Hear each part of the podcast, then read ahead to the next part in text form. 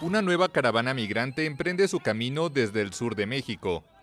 Más de 3.000 personas, en su mayoría de Venezuela, partieron el viernes desde la ciudad de Tapachula, en la frontera con Guatemala, para exigir a las autoridades mexicanas que faciliten su camino hacia Estados Unidos.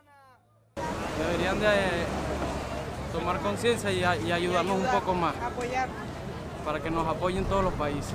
Más que todo México, porque es donde el país donde pasamos para llegar a Estados Unidos. A inicios de junio, otra caravana de miles de migrantes salió también de Tapachula, en el estado de Chiapas, pero se fragmentó a los pocos días a medida que las autoridades entregaban salvoconductos de un mes para recorrer el territorio mexicano.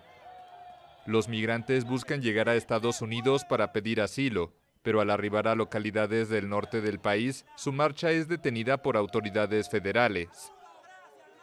Salimos porque pues, es la última decisión, pero no porque queremos, porque en Venezuela no se aguanta, no aguantamos. Según la Agencia de la ONU para los Refugiados, más de 6 millones de venezolanos han salido de su país, huyendo de una profunda crisis política y económica.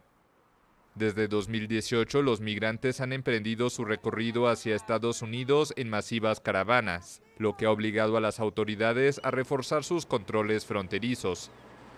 En 2021, México detuvo a más de 300.000 migrantes indocumentados, la mayoría centroamericanos.